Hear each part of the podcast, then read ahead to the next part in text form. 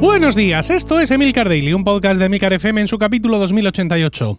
Yo soy Emilcar y este es un podcast sobre tecnología en general, Apple en particular, redes sociales, productividad personal y francamente cualquier cosa que me interese. Hoy es martes 4 de enero de 2022 y voy a hablar de las predicciones de Mark Gurman para 2022. Pero antes quiero recomendarte que te suscribas a Weekly en emilcar.fm barra weekly por 5 euros al mes. Weekly es una membresía que incluye un podcast privado semanal sobre Apple, tecnología, productividad, podcasting y las interioridades de mi negocio de creación de contenidos. También es una impresionante comunidad privada en Discord, donde todos los días se debate sobre todos estos temas y muchos más. También es un repositorio de videotutoriales cortos y muy pronto una biblioteca de minicursos en vídeos sobre los temas que más te interesan. Únete ya a los más de 500 suscriptores de Weekly para vivir todo esto en primera persona sin que te lo cuenten, entrando a emilcar.fm barra weekly. Y... Eh, bien, hoy toca hablar de Mark Gurman, así que vamos allá, sí, con su música. Hermanos, hermanas, Mark Gurman ha hablado.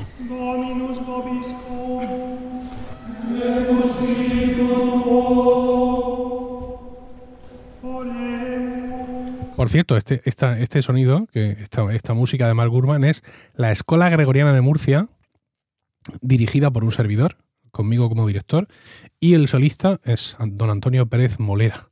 Si algunos sois de aquí de Murcia eh, y habéis, eh, lo mejor ha sido profesor vuestro en el Instituto Cascales.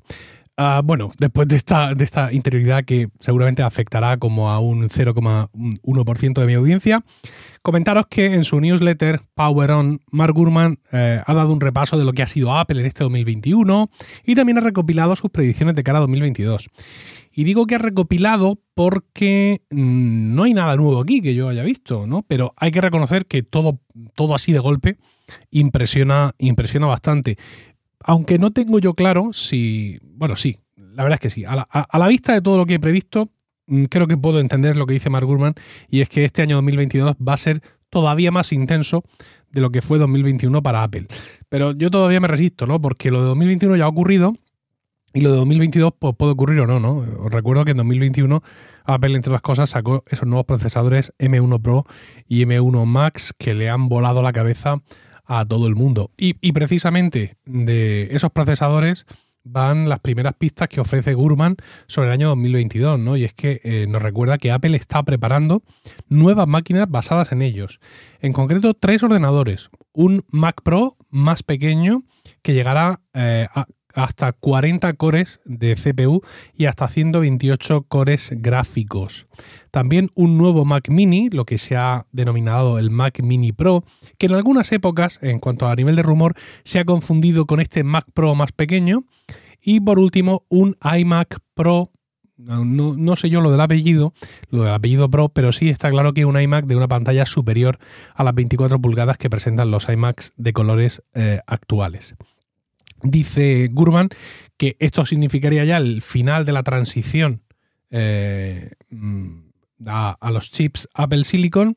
Yo creo que no. Mm, a no ser que ese Mac Pro, digamos, sea smaller, sea más pequeño, porque sí, porque oye, es que nos ha salido más pequeño y que no haya otro Mac Pro de, talla normal, ¿no? Entonces, en el caso de que sí, de que es que hemos conseguido que el Mac Pro sea más pequeño o mm, viene a cuento, pues sí, Apple habría terminado su transición, según Mark Gurman, para junio de este año, es decir, antes o al tiempo de la WWDC 2022. Eh, si se confirman estas predicciones, insisto, estaríamos ante un momento épico, un momento épico y único en, en la historia de Apple, porque nunca antes habría tenido en su catálogo tantas máquinas destinadas al mercado profesional, ¿no? Tantas máquinas con el apellido Pro. Os recuerdo, este Mac Pro, sea único o sea más pequeño y luego otro más grande, el Mac Mini Pro, el iMac Pro y luego los MacBook Pro de 14 y 16 pulgadas y también no nos olvidemos que se llama MacBook Pro, uno que por ahí de 13 con un procesador M1, que ahora hablamos de eso. Y insisto, todo esto los que se llaman Pro, pero vamos a recordar qué es lo que ha pasado cuando han salido los procesadores M1 durante eh, los últimos meses. Y es que muchos usuarios Pro han visto que el M1 tiene una capacidad tan descomunal que les basta y les sobra. Con lo cual, eh, insisto, no es ya solo que tengamos un número de máquinas que se llaman Pro eh, mucho más alto y mucho más potentes de los que hemos tenido nunca, sino que aparte sabemos fehacientemente que a muchos usuarios Pro, a los que antes que, de los que antes necesitaban el bicho más grande que se pudieran comprar, ahora ya están diciendo que con un MacBook Air M1, con un MacBook Pro de 12 pulgadas M1, van que, que se estampan. También para el mercado Pro tendremos un nuevo monitor, un nuevo monitor que todo el mundo dice que va a costar la mitad que el actual eh, monitor este, este de Apple tan, tan tremendo, el Pro Display XDR. Eh, amigos, cuesta 5.500 euros, ¿vale? El modelo más, eh, más barato. bueno, 5.500 euros, ¿no? Porque recuerdo que hay que ponerle un stand. Pero bueno, vamos, vamos, a, vamos a olvidarnos del stand, ¿no? Vamos a, pensar simplemente en que lo cuelgo de la pared, 5.500 euros, la mitad de 5.500 son 2.750. Mm, bueno, creo que sigue siendo muchísimo más de lo que nosotros, por regla general, digo nosotros, la, audiencia de Milcar Daily, nos gastaríamos en un monitor y por eso está aquí en la parte pro. Y bueno, pues Mark Gurman confía, aquí no es muy entusiasta, ¿eh? confía que sí, que va a estar listo para 2022. Yéndonos a ordenadores no Pro, o al menos no con ese apellido, nos encontramos que Gurman nos indica que el procesador M1 va a durar más en el timeline de lo que podríamos esperar, dado que parece ser que el procesador M2 todavía no está listo para servir. Esto afecta directamente a tres nuevos equipos. Hablaremos de el MacBook Air rediseñado, este MacBook Air rediseñado en colores de forma paralela a lo que hemos visto en el iMac, Tendríamos un nuevo MacBook Pro de entrada, al que supongo que ya pues, le quitarán la, Touch Bar, etcétera, y lo harán un poco más en la línea de los MacBook Pro de 14 y 16. Y tendríamos un iPad Pro con carga inalámbrica. Tiene la duda Mark Gurman si Apple se va a lanzar con esto, eh, con procesadores eh, eh, M1, o si se va a esperar a que los M2 estén listos. Y es una cosa muy importante. Quiero decir, estamos hablando de, tres productos muy, muy importantes. para lo que supone el MacBook Air en ventas para Apple y lo que puede suponer el MacBook Air de colores, ¿vale? El que Apple lo saque o no en 2022, yo creo que sí puede acabar de calificar el año 2022 como mucho mejor que el 2021 o simplemente a la misma altura.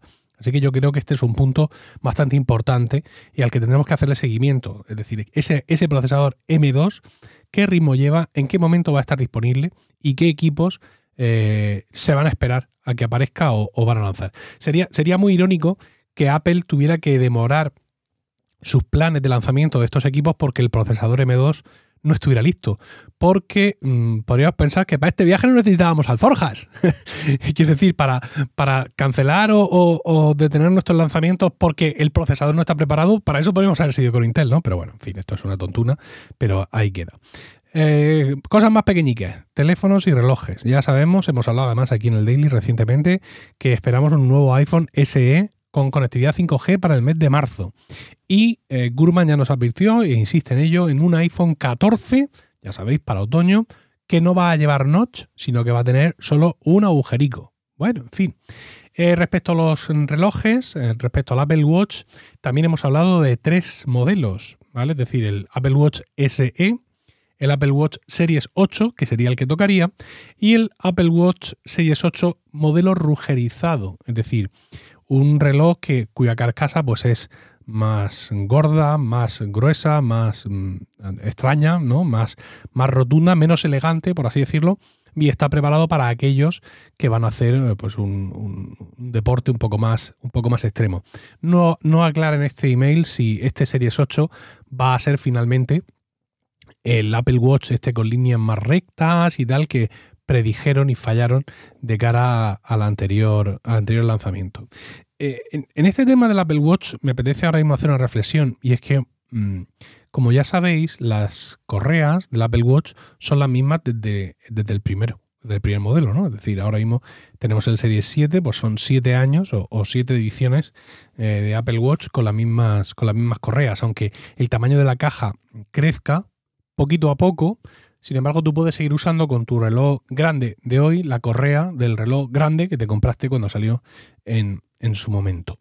Ah, yo no sé si esto está limitando el desarrollo del reloj realmente. ¿no? Esta compatibilidad forzada o sobrevenida está haciendo que el reloj no pueda eh, evolucionar eh, físicamente o incluso, quién sabe, a, nivel de componentes interiores. Eh, yo creo que tengo claro, creo que todos tenemos claro que Apple no va a hacer un Apple Watch en redondo en ningún momento, ¿no? Con lo cual, pues esa no sería esa no sería la limitación, pero mm, no sé eh, en, qué punto Apple puede decidir que ya, bueno, pues que tenemos que trascender de esto y que tenemos que apostar por otra cosa, ¿no? Lo mismo eh, que el conector de la correa con el reloj sea más fino, sea más plano y bueno, alguna, alguna historia de esas. En su momento, eh, yo recuerdo cuando Apple mm, dejó el, el conector dock del, del, del iPhone, fue como, como un mini drama, ¿no? Porque además eh, teníamos conector dock desde los tiempos del iPod y había miles de millones de altavoces y de otros muchísimos dispositivos, ¿no? Y la gente decía, no, no puede ser, no puede ser porque tenemos todos estos accesorios y no puede ser que nos cambien el conector, claro. Apple no va a cambiar el conector porque hace ocho años tú te compraste un altavoz eh, JBL y por eso no lo va a cambiar. Bueno, pues Apple hace estos cambios. Lo que pasa es que tiene que ver en algún momento, digamos, que, las mejoras que se consigan con el cambio de, pues en este caso, de, correa, sean públicas y notoriamente reconocidas por todo el mundo, ¿no? Eh, que la gente que está comprando un Apple Watch desde el primer momento y que ha generado una colección importante de correas, pues que sepa que, bueno, pues chico, pues ha llegado el momento y ya está. Ya vendrá la gente de AliExpress a fabricarnos algún tipo de adaptador. Incluso a lo mejor lo hace Apple, como también lo hizo en su momento. Ya, ya sirvió algunos adaptadores en algunos de estos cambios. Pero me pregunto en qué momento Apple va a decidir, digamos, seguir adelante con el desarrollo del Apple Watch y dejar atrás el, tema de, las correas actuales. Bueno, en más cosas, y es que em, Gurman nos ofrece los nombres clave de los próximos sistemas operativos iOS 16 se va a llamar Sydney, como la capital de, Australia. Bueno, no es la capital, pero la ciudad más importante. macOS 13 se va a llamar Roma. Y ojo con esto porque eh, ROS, ¿no? ROS, que sería el sistema operativo de los cascos de realidad virtual, se llama OAK. O-A-K. Ah, efectivamente, mm, Gurman sigue insistiendo en que este es el año de esos cascos de eh, realidad virtual que tendrían algunas características de realidad aumentada, lo que podríamos llamar realidad mixta, que tienen el, nombre clave de N301 y que eso, el sistema operativo se llama ROS, ¿no? R de, pues, pues de R, de realidad, entiendo yo. Y ah, dice que bueno, que tampoco pone la mano en el fuego porque este producto ya estaba eh, diseñado y preparado para 2020 y que eh, después se ha ido posponiendo, con lo cual, pues bueno, pues él opina que está ahí, ya conocemos el nombre del sistema operativo, que es algo que antes no conocíamos, y en cualquier caso, eh, y más que nunca, Jobs proveerá. Bueno, espero vuestros comentarios y expectativas sobre todo lo que Apple nos va a traer en 2022 en Twitter, arroba Milcar o en los canales privados de Weekly en Discord. ¿Que no estás en Weekly? Pues apúntate ya en emilcar.fm barra Weekly. Que tengáis un fantástico martes, un saludo y hasta mañana.